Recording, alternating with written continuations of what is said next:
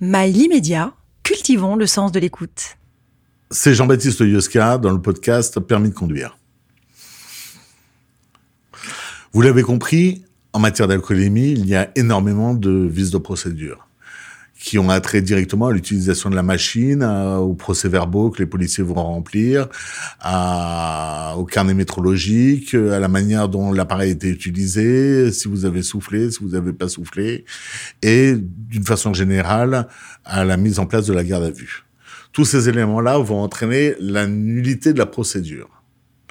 Mais il se trouve que euh, c'est reculé pour mieux sauter parce que le procureur de la République, à l'audience, même si le président du tribunal correctionnel a décidé de la nullité de la procédure, le procureur de la République, à l'audience, va se lever en demandant la requalification de la conduite en état d'ivresse en conduite en état d'ivresse manifeste. C'est-à-dire qu'il va demander une translation entre le fait d'avoir soufflé dans l'appareil et d'être à un taux jusqu'à le fait que vous soyez manifestement ivre. Et là, il va falloir se battre de nouveau. Il va falloir se battre de nouveau parce que là, on recommence un nouveau procès, si j'ose dire.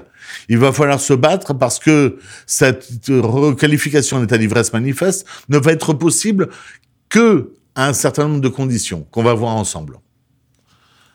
Alors, première condition, bien évidemment, il va falloir que vous soyez euh, en état d'alcoolémie. Et comme le procès verbal d'utilisation de l'éthylomètre a sauté, a été annulé, il reste quoi?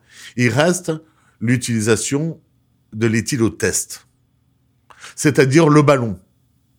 Et là, ça va être l'élément qui va permettre au procureur de la République de dire au président, mais oui, mais même si l'éthylomètre a sauté, même si la procédure a été annulée, il n'en reste pas moins que quand il a soufflé, manifestement, il était positif. Premier élément.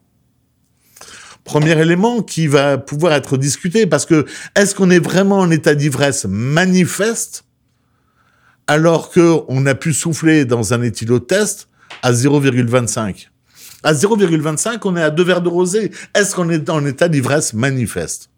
Et là, votre avocat va le plaider, bien évidemment. C'est ce qu'on appelle aussi la jurisprudence de l'onologue. L'onologue, il teste les vins, il les recrache. Il a la cavité buccale euh, qui sent l'alcool. Et pour autant, il n'aura pas une goutte d'alcool dans l'estomac. Donc vous voyez bien que l'éthylotest à lui tout seul ne veut pas dire grand-chose. Et en tout cas, ne pourra pas induire une état d'ivresse manifeste. Deuxième élément que le procureur de la République va mettre en avant pour demander la requalification de l'état d'ivresse manifeste, c'est les constatations des policiers. Parce que au moment où vous êtes arrêté, les policiers vont dire celui-ci avait la langue pâteuse, celui-ci n'a pas été capable de répondre à nos questions, celui-ci a mis une demi-heure à trouver son permis de conduire dans sa poche, celui-ci avait le regard à injecter de sang, celui-ci était particulièrement fatigué. Est-ce que tout ça va induire l'état d'ivresse manifeste. Non, non, parce que vous pouvez avoir le regard injecté de sang parce que vous avez passé une nuit blanche à travailler. Vous pouvez tout à fait avoir du mal à retrouver votre permis de conduire parce que vous êtes émotif et que vous n'êtes pas arrêté par les policiers tous les quarts d'heure.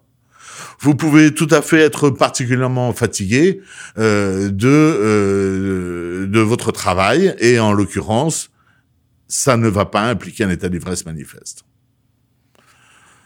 Autre élément que le procureur de la République va mettre en avant, c'est la fiche A. C'est l'article 15 et 17 du Code général des boissons qui dit que au moment où vous êtes arrêté, les policiers doivent remplir une fiche préimprimée disant dans quel état vous êtes. Alors ces éléments, ils reprennent bien évidemment le regard, euh, l'attitude, maître de soi. Euh, est-ce que vous êtes euh, débraillé Est-ce que vous êtes bien habillé Est-ce que vous êtes, vous avez du mal à parler Vous avez des difficultés d'élocution Tous ces éléments vont être pris dans la fiche A.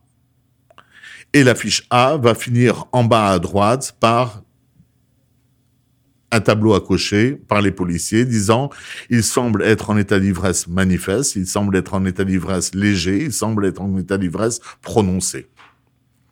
Cette fiche A, à mon avis, elle est sujette à caution parce que les policiers euh, la remplissent, mais elle est préimprimée. C'est-à-dire que quel, quel moyen les policiers qui ne sont pas des médecins ont la possibilité de dire que celui-ci est en état d'ivresse manifeste, léger, prononcé?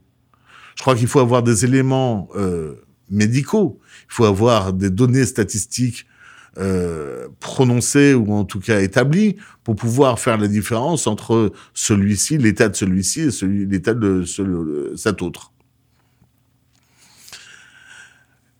Autre élément que les policiers vont relever et qui sera utilisé par le procureur de la République pour demander la requalification d'état d'ivresse manifeste, c'est les déclarations du prévenu. Alors, bien évidemment, vous n'êtes pas obligé de répondre à toutes les questions. Il y a un certain nombre de euh, clients qui font dans le menu détail la consommation d'alcool en expliquant aux policiers ce qu'ils ont bu et très exactement. Je crois que c'est pas nécessaire rester modeste. Il n'est pas nécessaire de dire euh, avec mon ami, nous avons bu une bouteille de whisky chacun. Après, nous sommes allés au restaurant, on a bu euh, euh, une, bouteille de Bordeaux chacun, et puis après, on a fini par cinq ou six jets. C'est pas nécessaire. C'est pas nécessaire.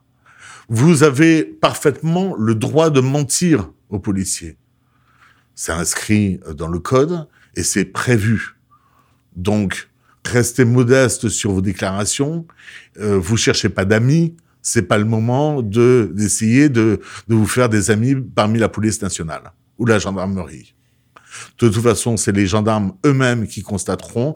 Vous n'avez pas besoin de leur donner les, le bâton pour vous faire battre. Et puis, dernier élément, dernier élément qui va vous permettre la requalification en état d'ivresse manifeste, c'est l'intime conviction euh, du président l'intime conviction du président du tribunal correctionnel ou éventuellement de la cour d'appel. Alors ça, cette intime conviction, ben on va le, le, le, tirer euh, de, des déclarations, en tout cas de tous ces éléments mis bout à bout pour demander la requalification d'état d'ivresse manifeste. Parce que le président, il a la possibilité de vous poser des questions. Et là aussi, il faut répondre. Mais il faut répondre. Alors vous avez la possibilité de ne pas répondre du tout, mais il faut d'une façon générale plutôt répondre, plutôt répondre de façon succincte. Vous n'avez pas l'obligation de tout raconter dans le menu détail, mais en l'occurrence, euh, le président euh, se fera une idée assez rapide de votre consommation d'alcool. L'état d'ivresse manifeste, c'est un piège. C'est un piège parce que euh, faire casser une procédure, euh, c'est relativement aisé. Il y a la, la, la loi prévoit qu'il y a tellement de bornes à vérifier tellement de points essentiels à mettre en œuvre que euh, casser une procédure euh, en connaissant son, son métier, ça devrait pas poser de grosses difficultés. En revanche, l'état d'ivresse manifeste, c'est beaucoup plus du ressenti. C'est beaucoup plus une photographie au moment où la personne est arrêtée. C'est beaucoup plus visuel de par les policiers qui vous arrêtent. Et là, ça va être beaucoup plus compliqué à défendre, bien évidemment. Il faut savoir que l'état d'ivresse manifeste est puni des, exactement des mêmes peines que euh, la conduite en état d'alcoolémie, donc retrait de 6 points aussi sur le permis de conduire. D'une façon générale, euh, il ne faut pas hésiter à plaider ardemment l'état d'ivresse manifeste, parce que c'est un piège, et que si l'état d'ivresse manifeste est à chaque fois possible, à ce moment-là, pourquoi faire de la procédure? À partir du moment où on fait de la procédure et on casse la procédure, on devrait s'arrêter là. Mais bon, la loi a prévu que le procureur de la République a la possibilité de requalifier un état d'ivresse manifeste. Il faut faire avec. Mais à mon sens, à mon sens, euh, c'est euh, rajouter euh, rajouter euh, des éléments factuels à quelque chose qui est très largement discutable parce que ni l'avocat ni le ministère public n'étaient là au moment où la personne a été arrêtée. Et puis en tout état de cause, euh, il faut se souvenir sur l'intime conviction du président que Nietzsche disait les intimes convictions sont plus dangereuses que les mensonges. C'était Jean-Baptiste Yoscar pour le podcast Permis de conduire.